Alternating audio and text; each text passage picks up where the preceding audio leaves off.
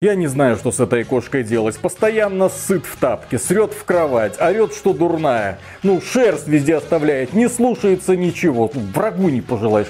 Кому бы ее ставить? Блин, эту выдру. Ладно, пока, потом договоримся. Привет, Виталик, что звал? Слушай, у тебя же дети есть, да? Ну, Они давно котика просили, ну, да? просили, да. Ну вот, смотри, какая интеллигентка, Красивая. да, в третьем поколении, Девочка. уже ласковая, добрая, приученная к лотку. Забирай, бесплатно забирай. Породистая. Конечно, ориентал. Ну, давай заберу. Ладно, Бери, спасибо. бери, бери, Ну, бери, давай, бери, давай. бери, бери, бери, бери. Так, ну это минус лучший друг, но оно того стоило. Оно того стоило. Приветствую вас, дорогие друзья! Большое спасибо, что подключились. И сегодня мы вам расскажем про уникальную игру по имени Туник. Этот продукт, который целиком практически создавался одним человеком, причем очень долго создавался. Он его анонсировал в каком году? В 15 15-м.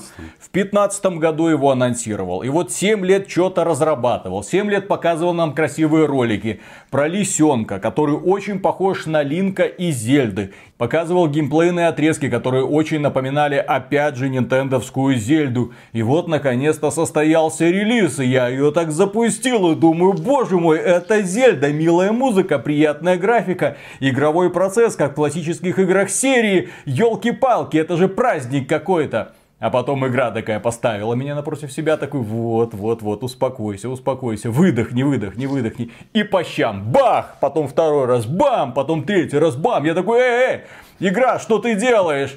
Я хардкор, а ты, казуал вонючий, иди отсюда. Ну и, в общем-то, собрался и пошел оттуда. Это можно было заметить еще на стриме, когда игра меня где-то через полтора часа очень бодренького такого яркого вступления начала огорошивать странными моментами, когда я не понимал, куда идти, как убивать врагов, что делать, где искать какие-то секреты, куда-нибудь захожу, бах, получаю полбу, забираюсь еще в какую-то пещерку, на поджопник, пытаюсь найти какой-то секрет, чтобы продвинуться вперед, а где он лежит, черт его знает.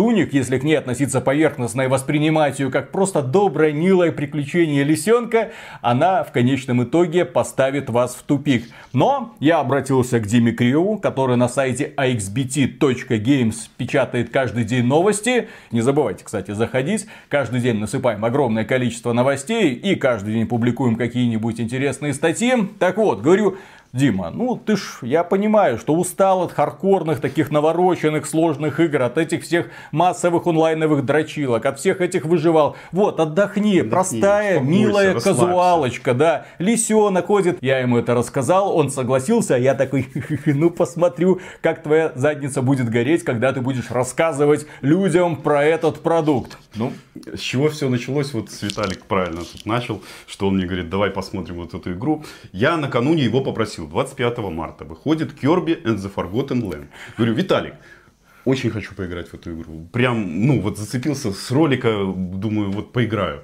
Тут вот эти вот события неприятные, и Nintendo нам не дает ключ. Да, и купить игру нельзя. Ну, давай поиграем во что-нибудь похожее. Похожая, милая рисовочка, минимализм в стиле Nintendo. Вот, Туник. Игру разрабатывал один человек, канадец, Эндрю Шолдайс. Хотя там в титрах видно, что как бы, какой-то коллектив ему помогал, но они больше там занимались музыкой, там тестировали. Основная концепция, вот эта вся идея игры придумана вот одним человеком. В 2015 году вот он анонсировал эту игру, она называлась тогда на тот момент Secret Legends. А затем в 2018 году он ее показал на E3. Ну, это была такая вот игра в стиле Зельды, да. Он там не акцентировал внимание. В конце концов, вы там обнаружите элементы Dark Souls, да. И окажется, что элементов Dark Souls там намного больше, чем элементов той самой Зельды. Ну, еще он говорил, что вдохновлялся игрушкой для смартфонов Monument Valley. Кто знает, я О. думаю, видел а, и играл. Я думаю, что многие играли. Классная игрушка.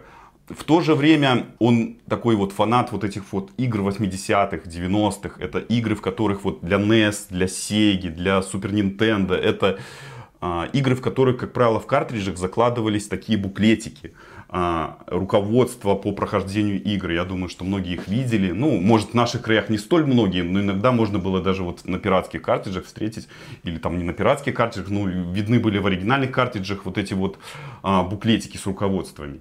И в этой игре вдохновление вот взято тоже из этих буклетиков. Немножко попозже объясним, что это значит. Но получилось такой вот неприятный один моментик. Он очень долго разрабатывал эту игру. Это должна была быть такая вот игра для ПК, для консолей, но в то же время это был ответ Nintendo. Но его тут немножко опередила игра, которая вышла годом ранее. Э, игра, которая называлась Death Door от Acid Nerve. И эта игра получила много премий как лучшая инди-игра прошлого года. Кстати, обратите на нее внимание, да, у, нас у нас есть, есть соответствующий обзор. обзор да. от Миши, да. Тут он выбрал немножко неудачное время, потому что Death Door еще вот такая жива, а Туник не получила такой глобальной маркетинговой поддержки. То есть ее э, Xbox в какой-то степени рекламировали, потому что игра есть в Game Pass, она есть на ПК, на Xbox, она попала в Game Pass, но какой-то такой массированной рекламы ее не было. Но в то же время, когда ты видишь первый трейлер игры, скажу от себя, что мне мне сразу же понравилось. Я подумал, что несмотря на свой вот такой минималистичный вид, я ее обязательно попробую. Хотя бы попробую. Не то, что вот мне дают ее на обзор, я ее попробую, посмотрю. И хотел это сделать в любом случае. Игра такая изометрическая, в ней сказочная атмосфера, в ней такие рисованные персонажи, игрушечные, они такие немножко пухленькие, такие прикольные. Главный персонаж это такой вот лисенок, антропоморфный лис, а, который вот путешествует вот по этому вот красивому, симпатичному зеленому миру. И сначала кажется, что игра такая добрая, милая, что в ней будет все так вот нежно, приятно. Ну, я рассчитывал на Керби, грубо говоря, да, для ПК, я играл на ПК. Пройти, отколошматить боссов, поразгадывать простенькие секретики, получить финальные титры и отложить игру на полку. Но игра, да, она обманывает она практически сразу, где-то буквально через час, ты понимаешь, что тебя обманули. Ты сел немножко не за тот проект. А, и ты погорячился. Это не совсем Зельда. Это да, как я уже сказал, это больше Dark Souls. Звездец какой-то, блин. А, она намного более беспощадная, чем кажется на первый взгляд. А, требует такого вот серьезного внимания, требует осторожности при подходе. То есть ты начинаешь вот, тебя бросают просто в этот мир, сразу показывается, так приближается камера, наезжает лисенок, очутился в каком-то мире, он встает и просто отправляется в путешествие. Где он, кто, немножко непонятно. Какое-то время потребуется на то, чтобы понять, что он должен сделать, кто вот эта вот богиня, которую он видит, почему он приходит к этому алтарю, где вот та же богиня в форме лисы что это за мир, почему в нем все разрушено, почему, когда ты начинаешь погружаться в игру, все становится более темным, почему появляются какие-то более темные мрачные создания, откуда вот эти роботы и все остальное. Но тут опять-таки ждет себя небольшая вот такая проблема. А, игра до конца все равно ничего не объяснит. Так же, как и Dark Souls до конца тебе ничего не объясняет. А, повествование ведется через какие-то вот подсказки, через какие-то намеки, через антураж, через внешний вид персонажей ты видишь вот это разрушенное королевство, ты видишь какие-то злые силы, которые проникли в это королевство. Почему они, что они здесь делают? А, изначально персонаж рождается в этом мире, у него вообще нет никакого оружия, потом получает какую-то палку, которая просто может немножко там отбиваться от монстров, она наносит какой-то слабый урон. Затем он приобретает меч, уже с помощью меча он начинает где-то прорубаться через заросли, потом он через какое-то время получает щит. Для того, кстати, чтобы использовать щит, необходима выносливость. То есть разница выносливость, у него есть такая шкала жизни, шкала выносливости. Вот для того, чтобы использовать щит, используется выносливость. А, ну, к сожалению, боевая система достаточно достаточно примитивная. У лисенка всего лишь одно комбо, это два удара и там финальный удар. Вот.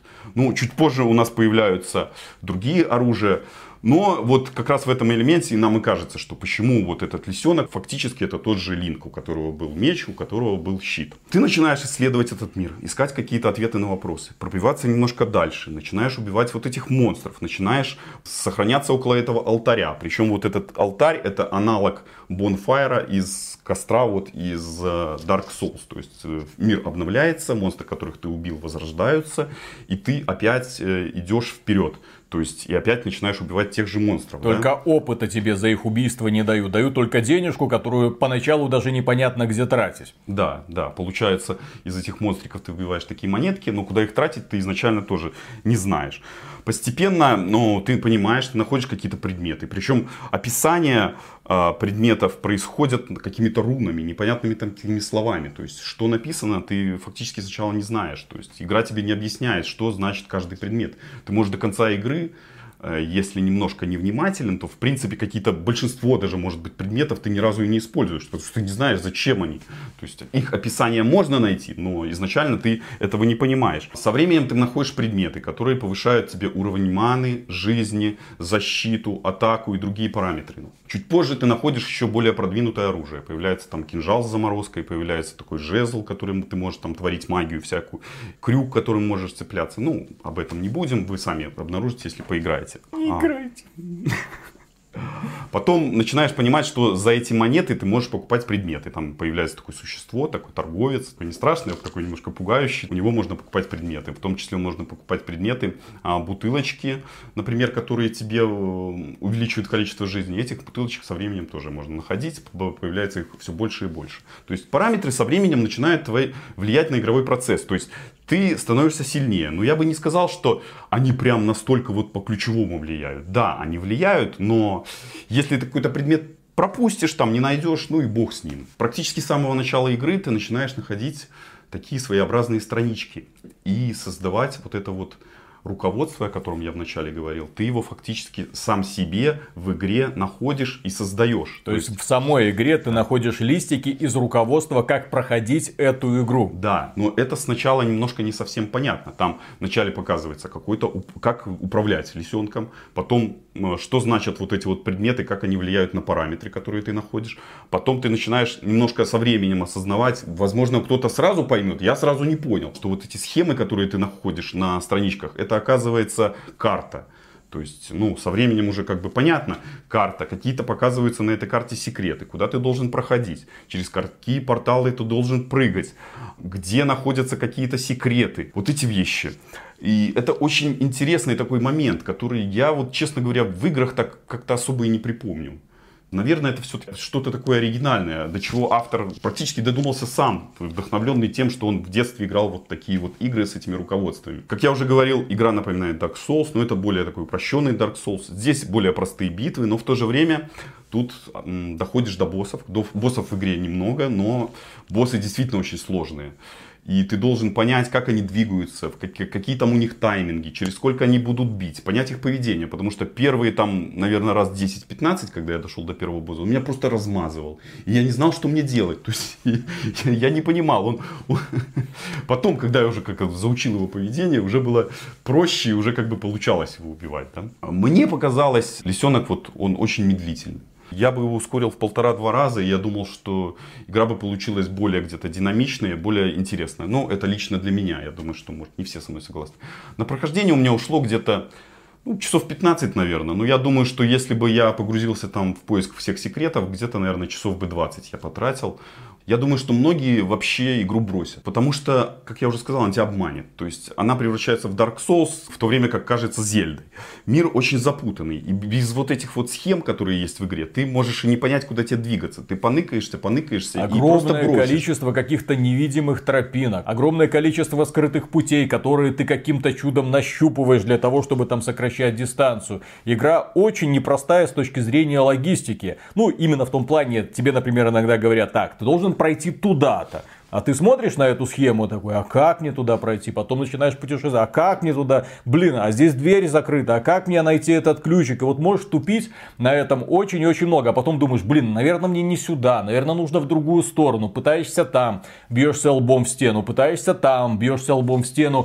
В общем, игра тебя отталкивает зачастую тем, что ты просто не понимаешь, что тебе в данный конкретный момент делать. А такие ситуации в играх я очень не люблю. И учитывая, что в принципе на рынке сейчас огромная конкуренция между разработчиками игр и, в принципе, продуктами. игр в стиле Зельды это уже достаточно, можно всегда найти замену. Например, тот же самый Death Door. Ты такой, ну, наверное, я пойду куда-нибудь в другое место, где меня любят чуть больше, где приключение чуть лучше спланировано. Потому что, несмотря на то, что разработчик использовал вроде бы гениальную идею, вот тебе руководство, вот тебе смотри, вот здесь какие-то такие туманные подсказки, вроде бы все должно быть понятно. А если не понятно, понятно, если ты не догадался, игра тебя будет разочаровывать как раз таки в эти моменты. То есть у меня где-то вот я час играл, думал, о, прикольно, да, там сложные битвы, там, ну, вроде прикольно, вроде неплохо, о, вроде немножко прокачался, о, нашел какой-нибудь секретик. Игра доставляет тебе удовольствие. О, там какая-то загадочка такая примитивненькая, о, немножко разгадал, э, дошел до какого-то мини-боссика, там его там замахал, там открыл первый портал, о, неплохо. А потом такой, э, так, а дальше, дальше туда зашел, убили, сюда зашел, убили, нашел какого-то босса, он меня вообще без шансов сразу завалил. Кто так делает сегодня? Действительно, в игре запутанный мир. Из-за вот этой изометрии ты часто не видишь вот этих проходов и не понимаешь, куда тебе дальше идти. Действительно, можно запутаться, это не То есть лабиринт не просто двухмерный лабиринт, как это, например, есть в серии Metroid или в серии Zelda. Нет, он какой-то трехмерный лабиринт, потому что вот здесь у тебя ровная плоскость, а под этой ровной плоскостью еще что-нибудь может быть накручено, и еще над ней что-нибудь накручено. И все это на карте представлено как одно. Блин.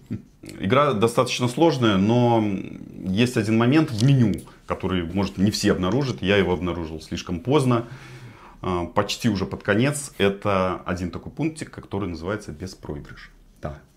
Он, возможно, кто-то смотрит по меню, лазит где-то. Ну, я не лазил, я посмотрел настройки графики и играл дальше.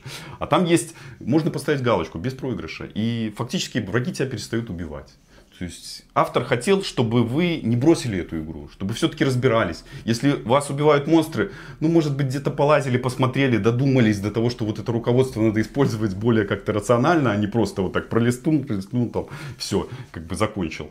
И поэтому он немножко упростил задачу. Без вот этого пунктика игра тебя возюкает лицом по асфальту, тебя убивают часто, ты возвращаешься на этот bonfire, ты опять бежишь, потом в конечном итоге перестаешь убивать этих монстров, ты бежишь напрямую, пропуская все это, игнорируя, перестаешь идти собирать монетки, лишь бы пройти вот этот вот чертов момент.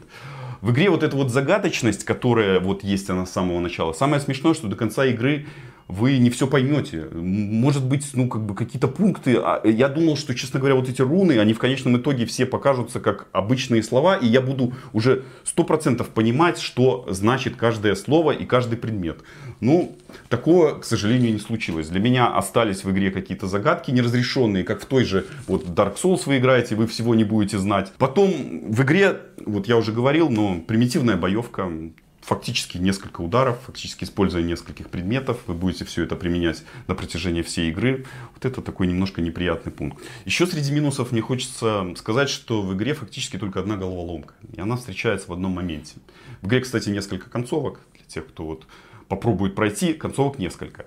И головоломка встречается в одной из концовок. То есть мне казалось, что головоломка все-таки будет побольше. Вот, к сожалению, этого не получилось. Это не Зельда. Это не Зельда, да это все-таки больше вот ближе к Dark Souls. Несмотря на то, что в игре есть такие вот и положительные моменты, их немало, это в том числе такая графика, милая атмосфера, но не хватает какой-то завершенности. То есть ты проходя игру, пройдя ее до конца, чувствуешь, что ну, тебе чего-то не хватило. И в том Фана числе не вот этого хватило. сюжетов. Да, возможно, вот- Удовольствия не хватило. Все время какое-то преодолевание чего-то. То есть, э, если вот этот пункт э, вы не найдете в меню сразу, вот, э, я думаю, что многие бросят, многие попробуют вот пройти, я все-таки ее пройду. Ну, для этого понадобится, как я уже писал в своем обзоре, понадобится валерьянка, крепкий джойстик для того, чтобы можно было швырнуть его об стену, потому что многие, много раз придется перепроходить одно и то же. Вот это вот прохождение свое 15 где-то часовое. Я не знаю, сколько у меня ушло на чистый говорю, процесс вот решения всего, но я думаю, что часов 6 может. Остальное я просто перепроходил, э, долбался и все остальное. Да. А, А так-то игра хорошая. ну так-то игра хорошая. Кстати, вот один момент. Э, Хочу обязательно упомянуть музыку. Музыка там просто идеальная. А, Я ее специально нашел. Она продается, кстати, отдельно. Это такой коллектив Lifeformed. А, Ее можно послушать. Кстати, я ее послушал отдельно в Яндекс Музыке. Она есть там. Для тех, кто не захочет покупать ее отдельно, да.